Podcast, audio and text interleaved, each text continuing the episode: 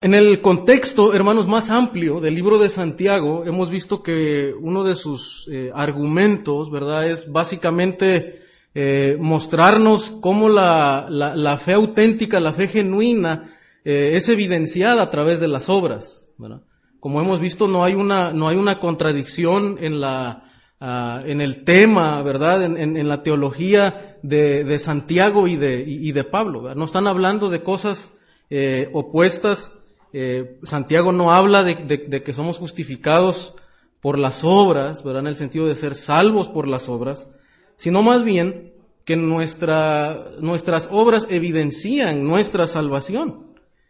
Y lo ha venido hablando a través de, eh, todo el libro, ¿verdad? De cómo eh, diferentes aspectos de nuestra vida dan evidencia de que somos auténticos creyentes. Y eso lo vimos en capítulo 2 también. Eh, cuando entramos al capítulo 3, eh, sigue esa misma idea, ¿verdad? Eh, al parecer, Santiago quiere exhortar a que consideremos la inconsistencia de la profesión de fe, ¿verdad? De la confesión de fe que una persona puede hacer y, y cómo a veces puede ser inconsistente con aquella persona que no puede refrenar sus palabras. Entonces, lo que va a hacer Santiago es eso, que mostrarnos que cuando una persona es incapaz de controlar, ¿verdad?, lo que habla y lo que dice, que, que, no puede poner un freno, ¿verdad?, eh, pues está mostrando una inconsistencia con su profesión de fe, ¿verdad? Y, y, que tal vez es un llamado a reconsiderar a los, a los oyentes, a los creyentes que están en la iglesia, ¿verdad?, en Jerusalén, a que, a que evalúen su fe, si es auténtica, ¿verdad? Y, y después hacerles un llamado, ¿verdad?, al arrepentimiento para regresar, ¿verdad?, a esa, a, a, esa fe auténtica, ¿verdad?, y luego mostrarla a la, a, la iglesia, ¿verdad?, y en, y, en, y en, la vida cristiana. Entonces, básicamente, este es el, el punto, ¿verdad?, de los siguientes versículos también. Eh, en, en 1.26, ¿verdad?, nos viene presentando ese argumento. Santiago dice, si alguno se cree religioso entre vosotros, dice, y no refrena su lengua, sino que engaña su corazón, la religión del tal es vana. O sea, si alguno se cree religioso en el sentido de si, alguno en verdad profesa tener una fe en Jesucristo, esa, es la idea de Santiago, ¿verdad? Religioso en ese sentido de tener una fe en Jesucristo, dice, y no refrena su lengua, sino que engaña su corazón. O sea, esa fe, esa, esa profesión de fe, esa, esa religión que profesa tener cristiana, pues dice, pues es, es vana, ¿verdad? No, no, no, tiene un sustento, no es, no es auténtica, no es genuina. Una persona que no posee el Espíritu Santo no podrá controlar su lengua al punto de ser controlado por la maldad de su corazón y hacer gran daño y contaminación de los que están a su alrededor. Ese es el punto de Santiago, ¿verdad? Aquí, y lo, vamos, lo acabamos de leer, es, es muy sencillo de poder ver el punto, ¿verdad? Al final de cuentas es el Espíritu Santo quien controla al, al, al hombre, ¿verdad? Nosotros nos sometemos a su control y el Espíritu Santo produce en nosotros buena, buena comunicación. Santiago ha dicho eso, ¿verdad? Que eh, al final de cuentas nosotros hemos nacido del Padre, ¿verdad? Dicen en el, en el capítulo 1 que Dios nos dio nacer, ser regenerados por la voluntad del Padre y por la palabra predicada del Evangelio.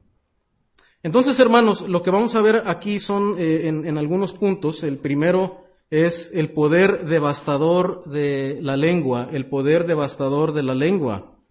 Ese es el, énfasis que Santiago primero quiere hacernos ver, ¿verdad? Eh, eh, eh, no controlar las palabras, este pecado es, es, un pecado muy devastador, ¿verdad? Dice el versículo 3, y aquí nosotros ponemos freno en la boca de los caballos para que nos obedezcan y, dirija, y dirigimos así todo su cuerpo. Santiago hablando a través de metáforas, hermano, nos va a presentar algunas metáforas. Primero verá como la de, la, de un caballo, eh, que es controlado, ¿verdad? Con todo su poder, con toda la fuerza que él, que él tiene, ¿verdad? Esta, uh, este animal, inclusive usado para, para, guerra, ¿verdad? Eh, eh, este, es controlado ese, esa fuerza, pues con un, eh, con, con una rienda, ¿verdad? Con un freno para que así él pueda obedecer, dice. Y luego la, siguiente metáfora, otra vez es el punto de la metáfora. Mira también, dice, las naves hablando de los barcos, ¿verdad? Eh, no, no había naves espaciales, ¿verdad? en ese tiempo, ¿verdad? O algo así. Eh, está hablando de los barcos, ¿verdad? Dice, mirad también las naves, aunque tan grandes, dice, llevadas de impetuosos vientos, ¿verdad? Es la, la idea del barco que está llevado, ¿verdad? Por el viento. Dice, ¿cómo son gobernadas estos, estos grandes barcos? Dice, con un muy pequeño timón, por donde el que las gobierna uh, quiere, ¿verdad? Un, pequeño timón eh, controla eh, pues este, este, este, gran barco, ¿verdad? Entonces, ese es el punto, que algo muy pequeño puede dominar, ¿verdad? Y puede controlar algo, algo grande. Entonces, en versículo 5, él mismo nos, el mismo autor nos explica la metáfora, ¿verdad?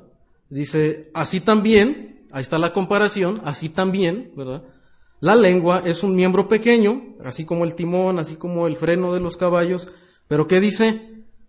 Se jacta de grandes cosas, o sea que e, e, e, ese órgano tan pequeño que representa desde luego las palabras y la comunicación, dice, también puede controlar o provocar cosas grandes, ¿verdad?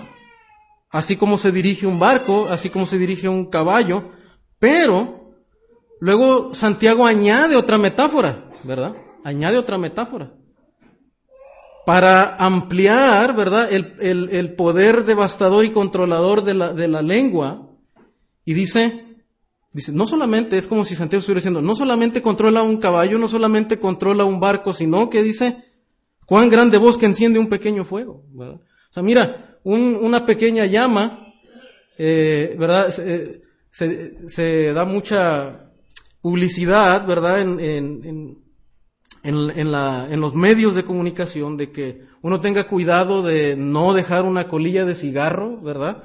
En, un, un lugar, ¿verdad? En un bosque. Eh, ¿Por qué? Porque ese, uh, esa pequeña colilla de cigarro puede, ¿verdad? Eh, causar un, un, un, gran incendio, ¿verdad?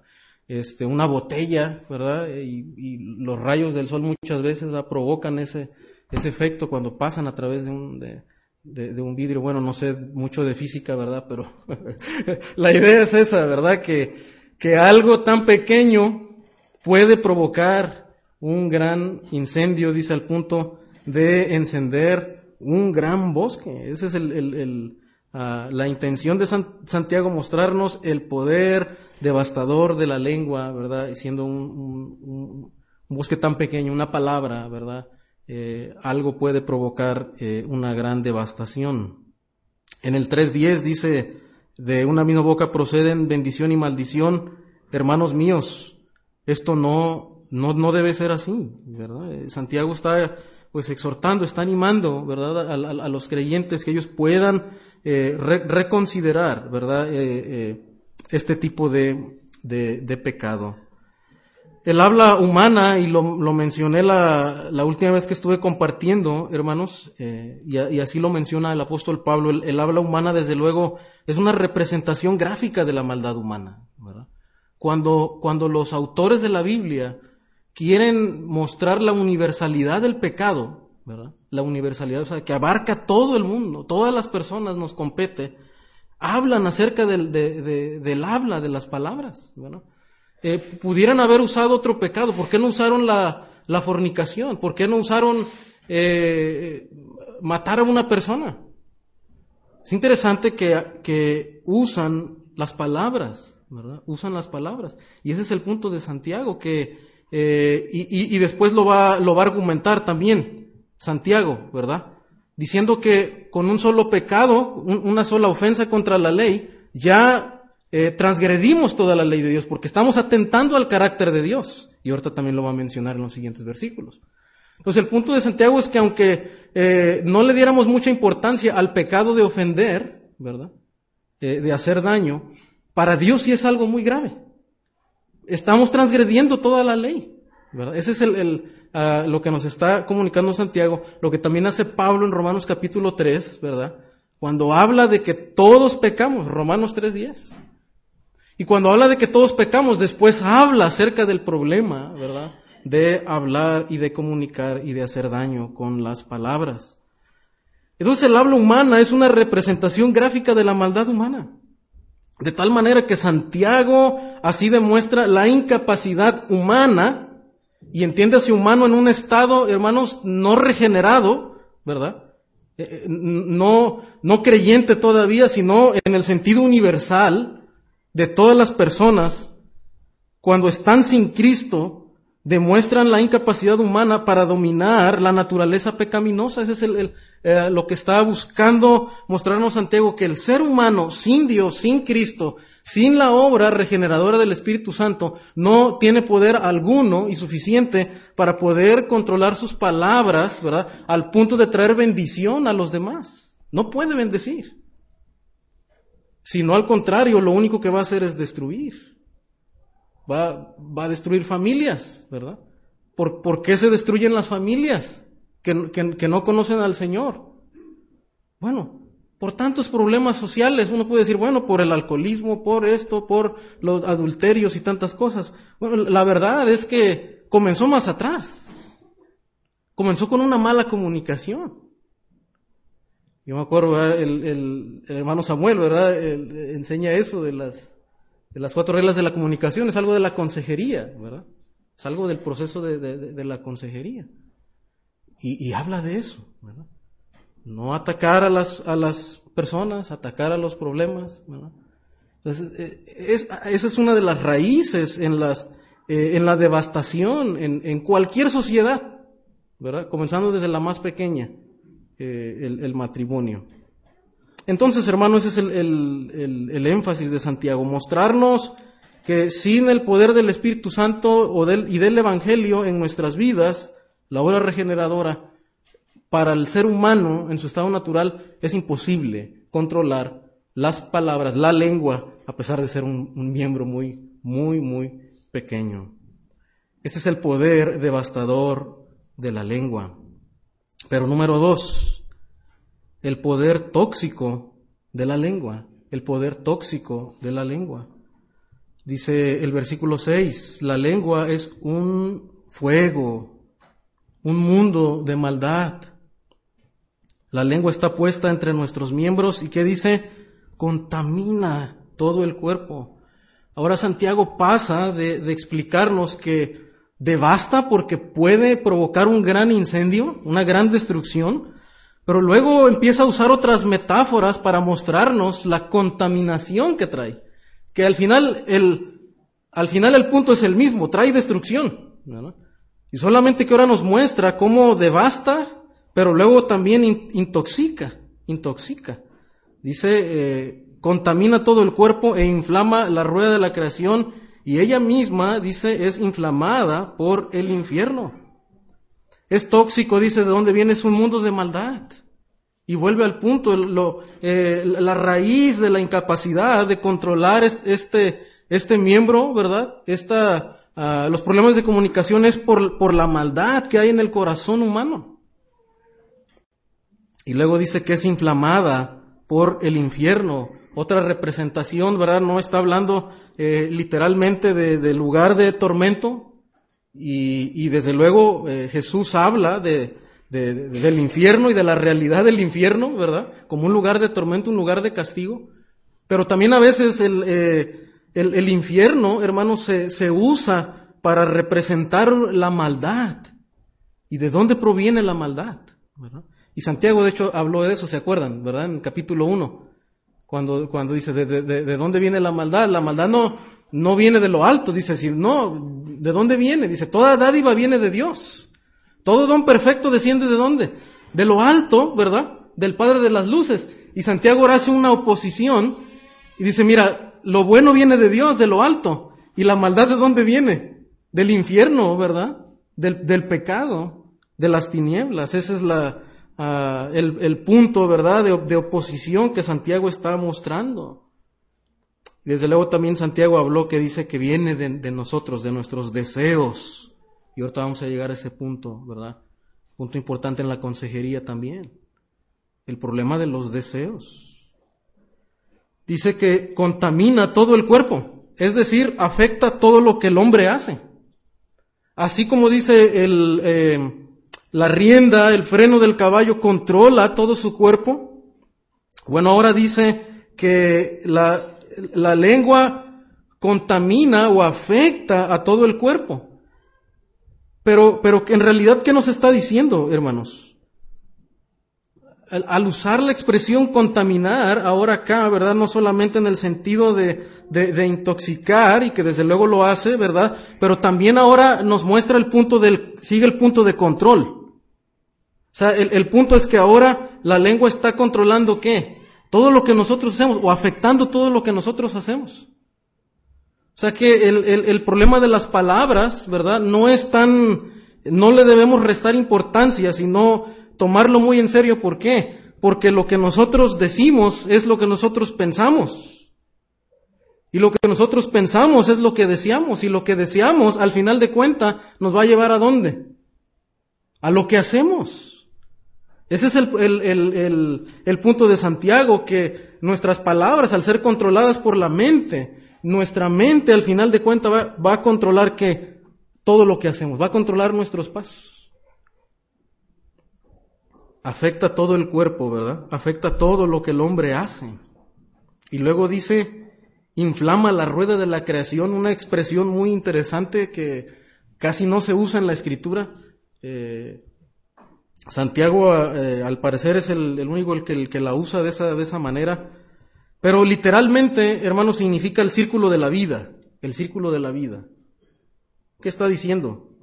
Es una expresión que confirma cómo la maldad de la lengua puede extenderse más allá del individuo ah, que la posee para afectar todas las cosas en su esfera de influencia. Lo que ahora nos, nos muestra Santiago es una progresión, ¿verdad? Hay una progresión en la, en la, en la expresión de Santiago. Dice, mira, la lengua afecta todo lo que tú haces. Pero también no solamente te afecta a ti. O sea, no, no solamente controla tu, tu vida, sino que, ¿qué afecta también? ¿Qué contamina? Lo que está a tu alrededor. Dice, inflama toda la rueda de la creación, todo el entorno de la vida, toda la esfera de influencia de la vida. Entonces, hermano, este, este asunto de la comunicación es tan, debemos ponerle tanto cuidado porque influye a nuestro alrededor, ¿verdad? Influye a nuestro alrededor, ¿verdad? La manera en la que nosotros comunicamos puede afectar, intoxicar y contaminar. En el 3.8, noten por ejemplo que eh, esa es la, idea, ¿verdad? Y, por eso usé esta expresión en, en mi punto, porque en el 3.8 dice, pero ningún hombre puede domar la lengua, que es un mal que no puede ser refrenado, que dice llena de veneno mortal. Ahora trae otra metáfora, ¿verdad?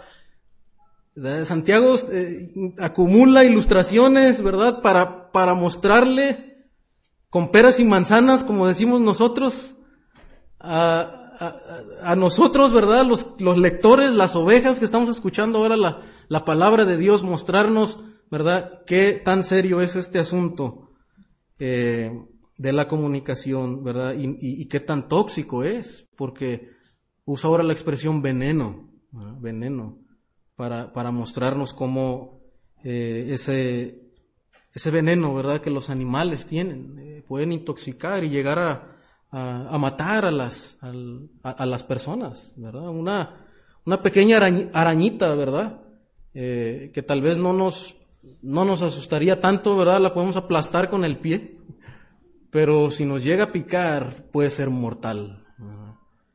Y, ese Santiago dice, así es, así es la lengua, así es la comunicación llena de veneno mortal, el poder tóxico de la lengua. Santiago 3:15 dice, porque esta sabiduría no es la que desciende de lo alto, sino terrenal, animal y diabólica, ¿verdad?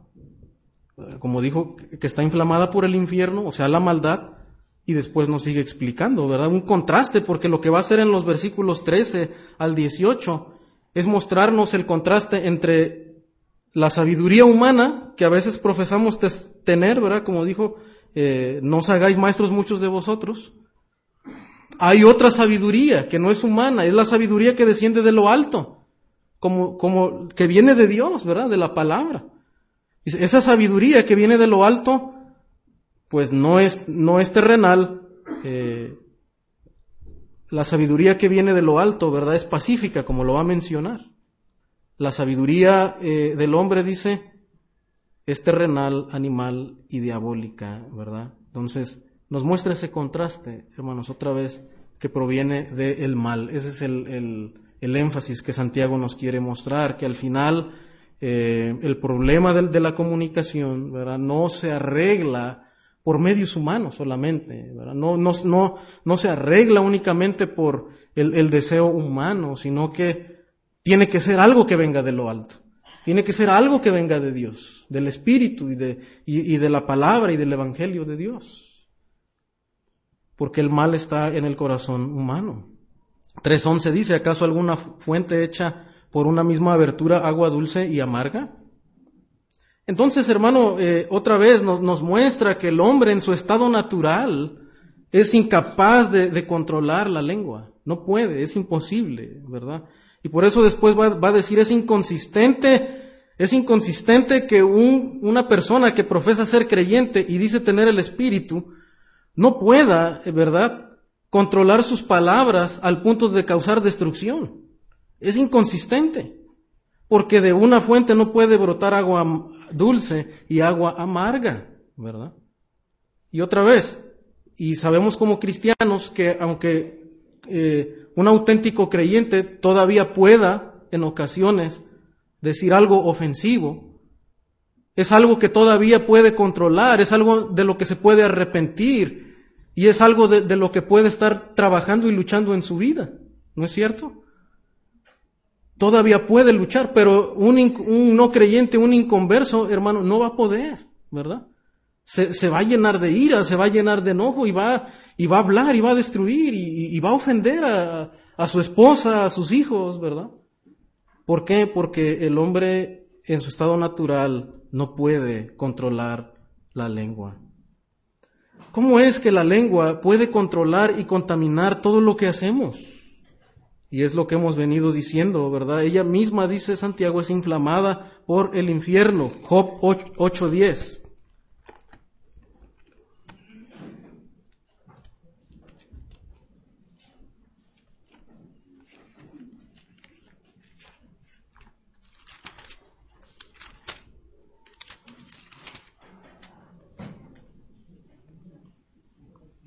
Dice 8.10 de Job, porque pregunta ahora a las generaciones pasadas, ah, no, estoy leyendo el 8, dice, ¿no te enseñarán ellos? ¿Te hablarán? ¿Y de su corazón sacarán palabras? Vemos la relación en la escritura, ¿verdad? La, la relación entre las palabras y el corazón. Hay una fuente de donde vienen las palabras. Vienen del corazón. Entonces, cuando en el corazón hay maldad, la metáfora que usa Santiago, que es inflamada por el infierno, queriéndonos decir que viene de la maldad, la maldad del corazón del hombre, y de la maldad entonces vendrían las palabras, o del corazón bueno o del corazón malo, ¿verdad? Proverbios 16, 23. El corazón sabio que dice, hace prudente su boca. el, el problema de la mala comunicación, ¿verdad? Es un asunto del corazón. Si el corazón se vuelve sabio por la sabiduría de lo alto y por la palabra de Dios, entonces habrá prudencia en la boca del ser humano. Entonces, podríamos decir que el no creyente, hermano, necesita convertirse, necesita el Espíritu Santo, ¿verdad? Para venir a Dios y poder adquirir la sabiduría de lo alto. Y el, y el que es auténtico creyente y está luchando contra ese pecado, ¿verdad? Si usted es auténtico creyente y, lucha, ¿verdad? Y desea y se arrepiente aún de, lo que hemos hecho y luchamos por, hacer el bien y por hablar el bien, hermano, la manera en la que, que vamos a mejorar es meditando más en la palabra de Dios, en el Evangelio, porque ahí está la sabiduría. Si satura su mente de la palabra de Dios, de su boca van a salir palabras de bendición. Mateo 12:35, ahora la, enseñanza del Señor.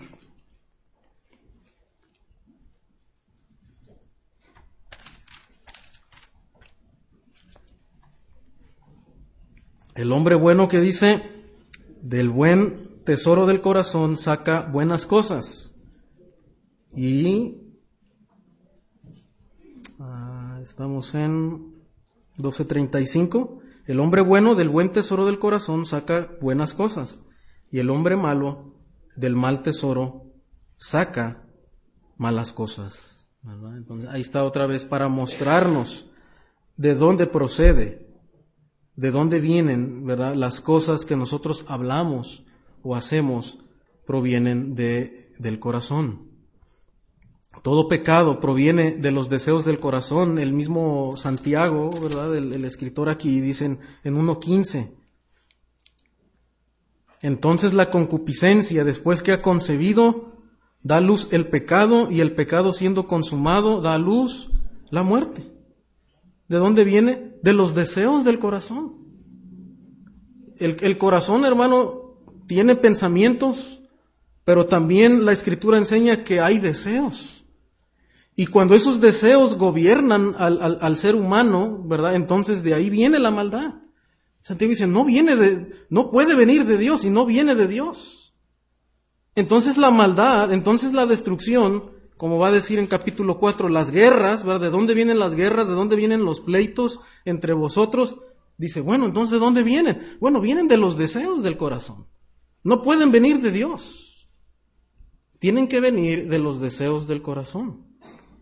Y entonces la pregunta es, ¿qué deseos pecaminosos controlan los pecados de la lengua?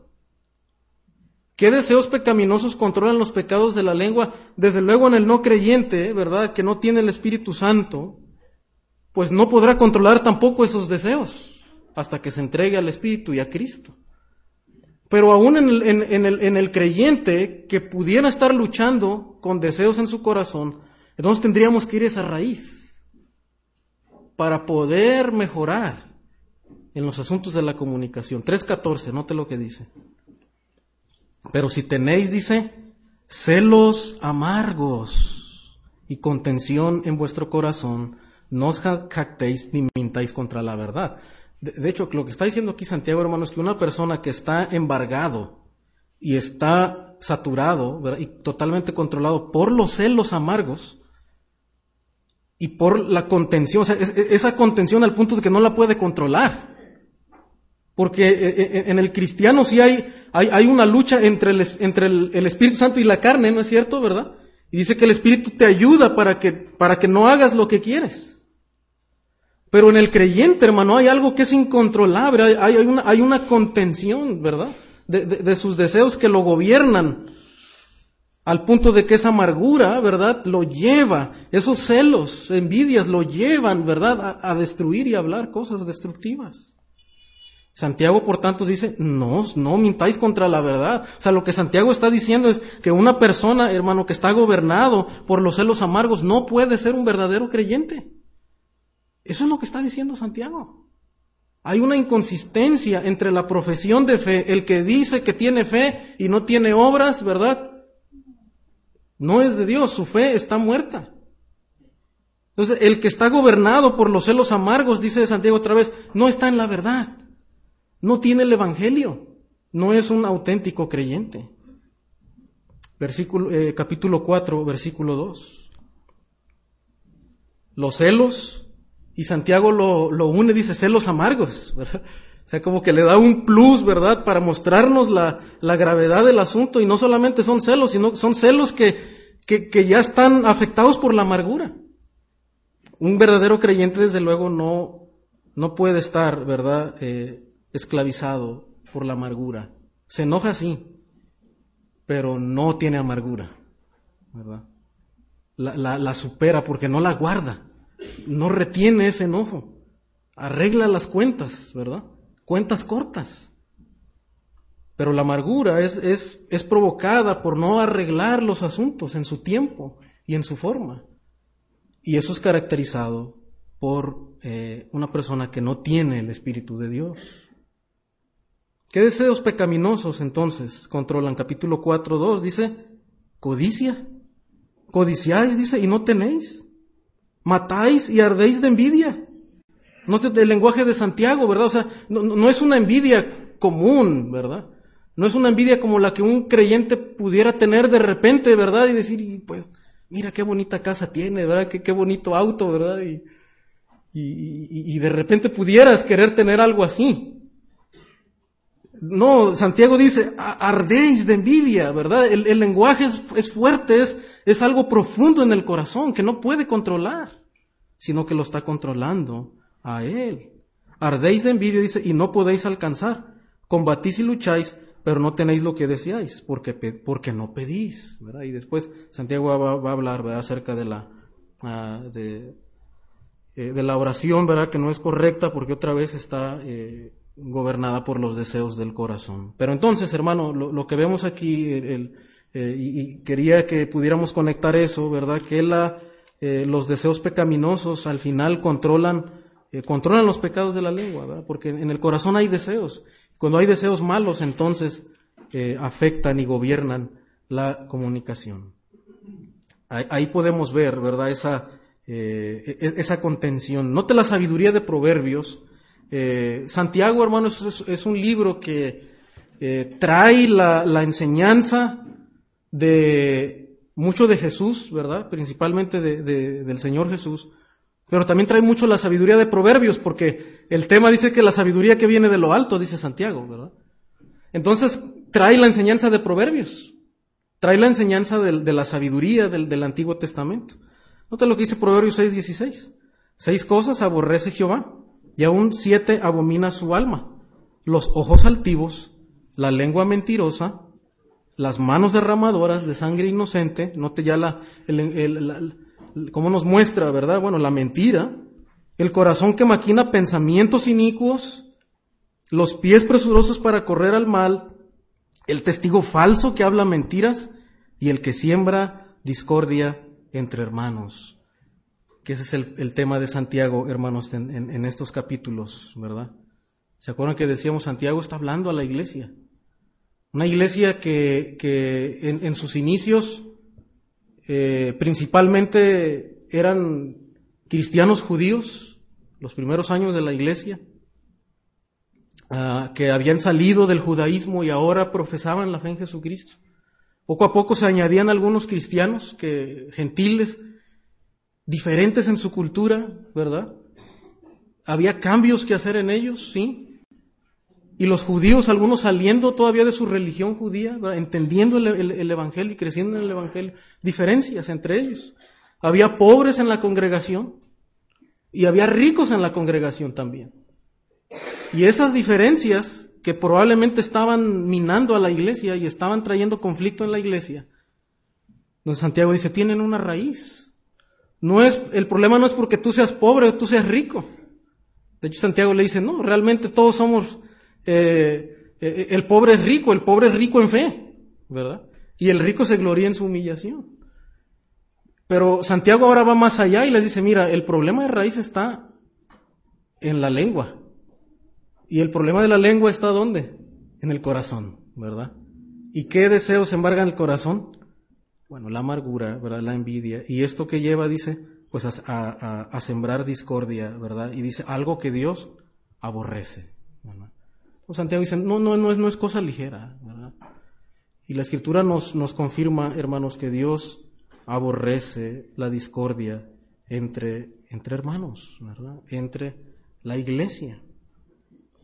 El creyente genuino, entonces, no contradice su profesión de fe con el uso incontrolable y devastador de malas palabras, de palabras dañinas. Dice que tiene fe, ¿verdad? 2.14 dice Santiago, o sea, esa profesión de fe. Si no tiene obras, dice, la fe si no tiene obras es muerta. Entonces ahí está, hermanos, el, dijimos el poder ah, devastador de la lengua el poder tóxico de la lengua, ¿verdad? Que proviene de, el, corazón, ¿verdad? Y, afecta todo. Pero número tres, y aquí el punto está un poquito más largo en, su expresión, ¿verdad? No pude mantener ahí el paralelismo. Dice la inconsistencia de la fe genuina con los problemas de, la lengua, porque lo que, lo que veo en el texto es que Santiago nos quiere llevar a eso que el, creyente que dice que tiene fe, que está ahí en la iglesia, está ahí en la congregación y dice que tiene fe, considere, ¿verdad? Si su fe tiene obras, si su fe es auténtica, ¿verdad? Al punto de mostrar obras. ¿Y, cómo se ve eso, verdad? Entonces, hay una inconsistencia de la fe genuina con los problemas de la, eh, de, la lengua. ¿En qué sentido, hermanos? Que hay ausencia de control, como ya lo mencioné, noten el 3.7, dice, porque toda naturaleza de bestias y de aves y de serpientes y de seres del mar se doma y ha sido domada por la naturaleza humana. ¿verdad? ¿Qué, nos demuestra Santiago ahora, hermanos? ¿A dónde nos quiere llevar? dice, bueno, es cierto. Ponemos freno en los caballos, hay un timón que controla las naves. Y, luego nos dice, mira, eh, así como el hombre domina a los animales, a las bestias, las serpientes y seres del mar, han sido domadas, dice, controla. Ha sido domada la naturaleza humana y, recuerde que esto también lo usa pues Pablo, ¿verdad? También para hablar de la naturaleza humana en relación al pecado, ¿verdad? A la, naturaleza pecaminosa. Pues Santiago, aunque usa la naturaleza humana para referirse a, las clases de bestias, a las clases de animales, eh, también lo está usando como una metáfora ahora para hablarnos de la naturaleza pecaminosa, ¿verdad? O a, a los deseos del hombre. Y en el 8 entonces nos dice el punto. Pero, ¿verdad? Pero ningún hombre, y pudiéramos así parafrasearlo por lo que viene diciendo Santiago, o sea, ningún hombre en su estado natural, o sea, ningún hombre que, que está sin Dios y sin el Espíritu, dice, puede domar la lengua, no la puede domar. Dice que es un mal que no puede ser refrenado, no puede, no puede ser refrenado sin el Espíritu de Dios. No puede ser refrenado sin el Evangelio en la vida de la persona, sin, sin Jesucristo. Entonces, hermano, la inconsistencia de esa fe con los problemas de la lengua se, se ve, se ve en una persona cuando hay una ausencia del control, ¿verdad? No, ningún hombre la puede domar. Y así podemos ver, ¿verdad?, la, naturaleza de, del hombre. Pero también, hermano, no solamente porque eh, no, no puede ser domada, sino también porque hay una abundancia de maldad. Hay una abundancia de maldad. Eh, dicen en los siguientes versículos del 9 al 12. Y mostrándonos precisamente esa inconsistencia es lo que Santiago nos quiere ver. No es consistente, no, no, no, no, no combina, ¿verdad? No, no se pueden mezclar. Eso es lo que está diciendo Santiago. Con ella dice, bendecimos al Dios y Padre. Pero ¿a qué se refiere? O sea, no, no, está diciendo que, desde luego una, un, creyente genuino pues bendice a Dios ¿verdad? y ora. Pero está hablando, hermano, solamente del, saludo común que tenían los, los, judíos. ¿verdad? Pues cuando los judíos se saludaban, bendecían. Dice, pues con ella bendecimos al Dios y Padre. O sea, lo que está diciendo, mira, cuando tú saludas todos los días, pues estás bendiciendo, estás dando palabras, pero, pero inclusive, y, no es cierto. O sea, cuando personas no son, no, no son creyentes, por ejemplo, dicen adiós, ¿no? O sea, te están encomendando a Dios. Pero en realidad, si, si no, si no eres creyente, si no estamos pensando en eso, no, tal vez no está, es un saludo común. Y se usa así común y no están pensando en, en, en verdad encomendándote a Dios y bendiciendo a Dios. Y eso es lo que, lo que intenta Santiago explicarles, que podemos inclusive bendecir a través de un saludo y no estar siendo conscientes y a la vez inconsistentes con lo que decimos. y con ella maldecimos a los hombres que están hechos a la semejanza de Dios. Ahí está la incongruencia. Porque cuando saludas, bendices a Dios. Dices shalom, ¿verdad? Y, otros saludos que los fariseos usaban y que eh, los judíos devotos usaban. Pero después dice, maldecían a los hombres. Y luego Santiago, hermano, llega al punto eh, teológico, ¿verdad? Eh, profundo, y dice que están hechos a la semejanza de Dios. La gravedad de maldecir, la gravedad de ofender a alguien más es que no solamente atentas contra el individuo y con la a la persona, cuando una persona ofende, ¿verdad? Y, de hecho Jesucristo lo equipara, equipara el homicidio a, la, a, ofender, ¿verdad? Con decir eh, tonto a tu hermano, ¿verdad? Fatuo. eh, lo equipara al homicidio. También es, dice, digno de juicio. ¿Por qué? Porque eh, el Señor lo, lo, que está mostrando, ¿verdad? Lo que está ah, protegiendo y muestra es su propia gloria. Cuando nosotros ofendemos a alguien más, cuando nosotros ah, dañamos a alguien más, lo que estamos atentando no solamente es contra la sociedad, no solamente atentamos con, eh, con el contra el bienestar y la paz de un, de un lugar, de una sociedad, de una familia. Cuando nosotros caemos en la discordia, cuando nosotros, cuando una persona siembra discordia, está atentando contra la gloria de Dios y contra la gloria del Evangelio. Porque es una maldición contra Dios, dice, porque Dios creó al hombre como a su imagen y semejanza. Y aunque los hombres nos, en la historia, ¿verdad? El, ser humano se pervirtió y distorsionó la gloria de Dios, hermano. Aún todavía Santiago sigue diciendo que el hombre está hecho a la imagen de Dios. Por eso el, homicidio, hablando jurídicamente, el homicidio, ¿verdad? Es, es un pecado grave porque atenta, cada, cada vez que una persona mata a otra persona, está atentando contra la gloria de Dios. Es la gloria de Dios lo que está en juego, es la imagen de Dios en el ser humano. Por eso en Proverbios cuando leemos que dice que Dios aborrece al hombre que siembra discordias entre hermanos, es por eso, porque es un atentado contra la gloria de Dios y la gloria del Evangelio. Y si en la iglesia se estaban eh, suscitando contiendas, ¿y entonces qué es la iglesia? Según Efesios, según la enseñanza de Pablo, ¿qué es la iglesia? La iglesia es el cuerpo de Cristo, ¿no es cierto? Y cuando se atenta contra el cuerpo de Cristo, estás atentando contra Dios mismo. Ese es el punto de la palabra. Hay abundancia ah, de maldad, ¿verdad? No debe ser así. Hay una inconsistencia. Con ella bendecimos al Dios y Padre, con ella maldecimos a los hombres. Y en tres días sigue explicando, dice, de una misma boca procede mi maldición. Y luego nos, aclara Santiago, no, es que esto no debe ser así. O sea, no, nos sigue diciendo, como, como estaban pensando los, los primeros cristianos, ¿verdad? Dice, uno dice que tiene fe y otro dice que tiene obras. O sea, como si existieran dos tipos de creyentes en la iglesia.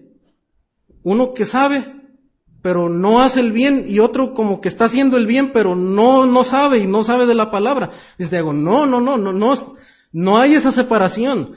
Todo el que sabe la palabra y ama la palabra y vive en la palabra y tiene el Espíritu de Dios, ¿qué va a hacer? Va a hacer buenas obras, no está separado, no hay dos tipos de creyentes.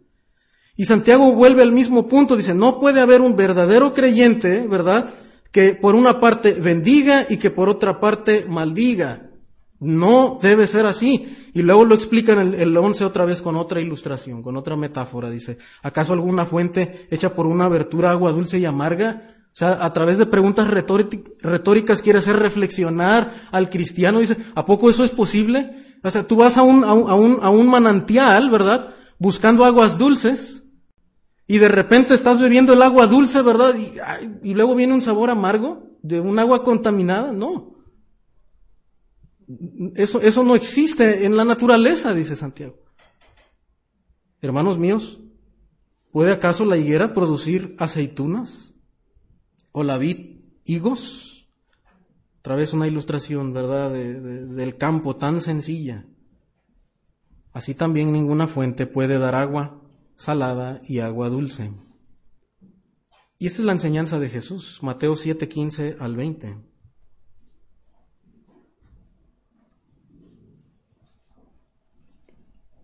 Guardaos, dice, de los falsos profetas, que vienen a vosotros con vestidos de ovejas, pero por dentro son lobos rapaces.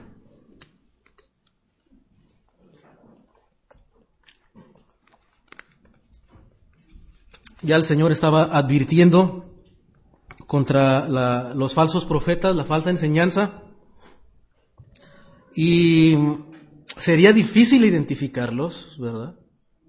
Eh, solamente por su discurso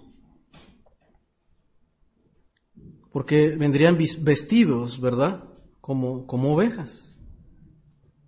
Pero luego en el 16 dice cómo, cómo se identifican. Por sus frutos, ¿verdad? Por sus acciones. Por sus frutos los conoceréis. ¿Acaso se recogen uvas de los espinos o higos de los abrojos? O sea, nos muestra cómo en la naturaleza, hermano, eh, hay, una, hay orden, ¿verdad?, que Dios estableció, tan perfecto, ah, donde cada árbol de su naturaleza va a producir algo, ¿verdad? Usted sabe, ¿verdad? Usted, usted no, no siembra un naranjo en su casa esperando algunos años, no sé cuánto tarda, ¿verdad? Nosotros tenemos un árbol de, de, lichi ahí en la casa y no ha dado frutos. Me dicen que es de lichi, ¿verdad? Y, creo que sí, los que saben, ¿verdad? Por las hojas. Pero lo voy a confirmar. Espero el otro año. cuando, cuando, cuando empiece a dar su fruto, ¿verdad?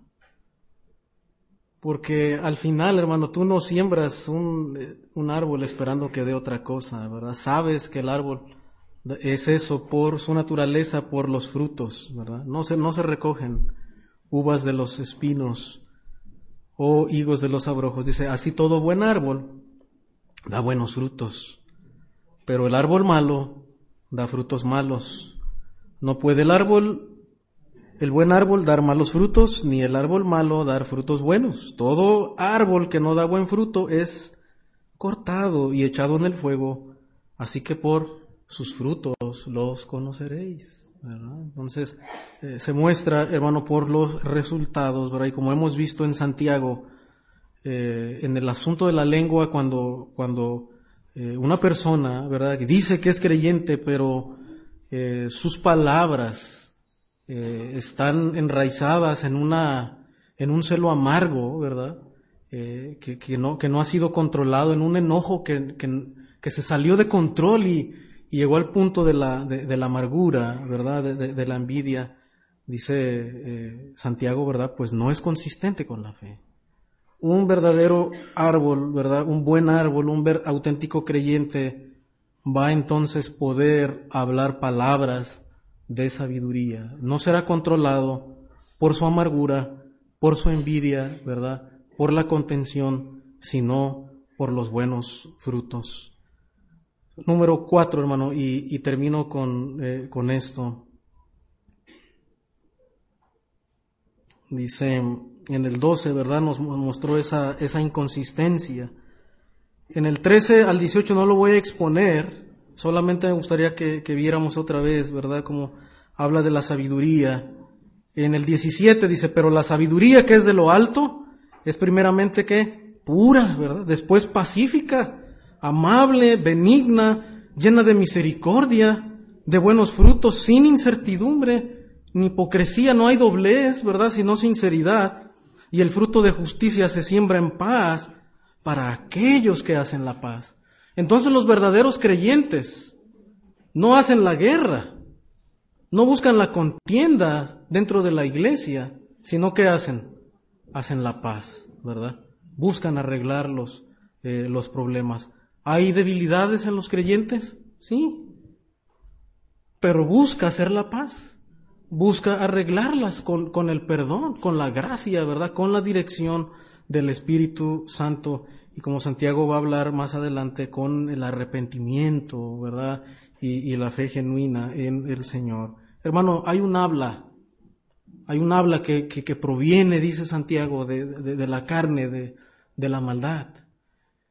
Eso solamente se arregla con la sabiduría que viene de lo alto, con la obra de regeneración hecha por Dios, pero hecha por Dios, hermano, a través del Espíritu.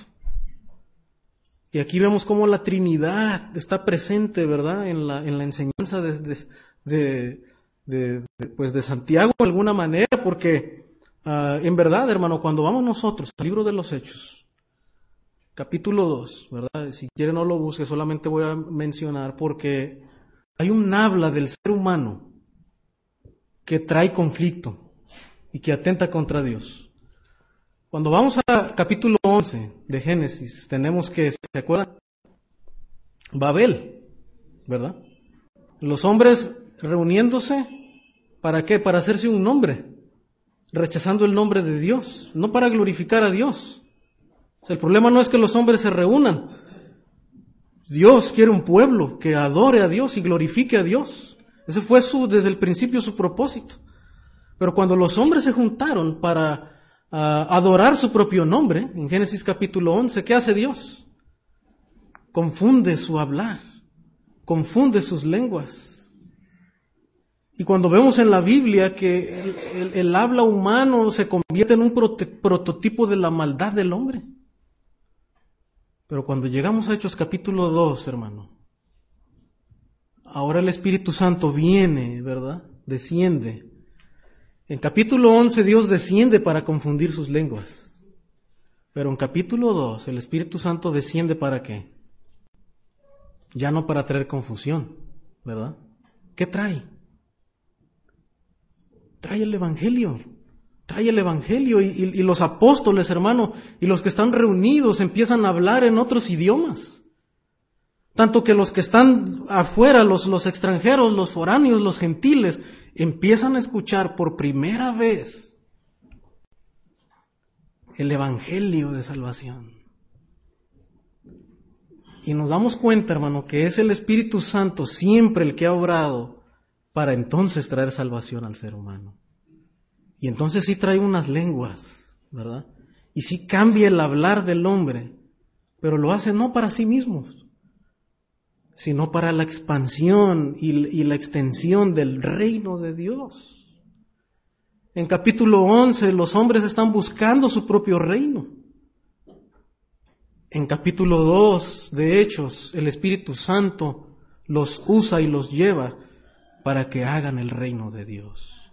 Y ahí está el contraste, hermanos. ¿Qué necesitamos los creyentes? Si tú estás en esta mañana y no eres creyente, nunca has venido al Evangelio, no, no, no tienes el Espíritu de Dios y estás batallando, tus problemas de comunicación están destruyendo tu familia, tu trabajo, el lugar donde estás, eh, necesitas nacer de nuevo. Necesitas venir a Cristo creer en el Evangelio y que el Espíritu Santo te dé vida nueva. Probablemente inclusive estás en la iglesia, pero te das cuenta que no, que, tu pecado es incontrolable. Tú no, no, puedes vencer, no puedes vencer los malos deseos, no puedes vencer algún pecado en tu vida. Necesitas el Espíritu. El verdadero creyente puede controlar, puede luchar contra el pecado no es esclavo. Y a veces podemos estar en una congregación y aún no tener el Espíritu de Dios. Pero hermanos, Santiago otra vez más adelante va a hacer ese llamado a, la congregación y decirles, afligíos, lamentad y llorad, ¿verdad? Arrepiéntanse. O sea, la, la clave, la respuesta del hombre, hermanos, es otra vez el arrepentimiento. Y cuando la persona se arrepiente, cuando el hombre se humilla, el Espíritu Santo, ¿verdad? viene esa persona, ¿verdad? Trae vida nueva y lo cambia y le hacen una nueva persona. ¿Y qué de los creyentes? Si tenemos el Espíritu Santo y aún batallamos, ¿verdad? Tal vez decimos algo que, que no es, que no conviene.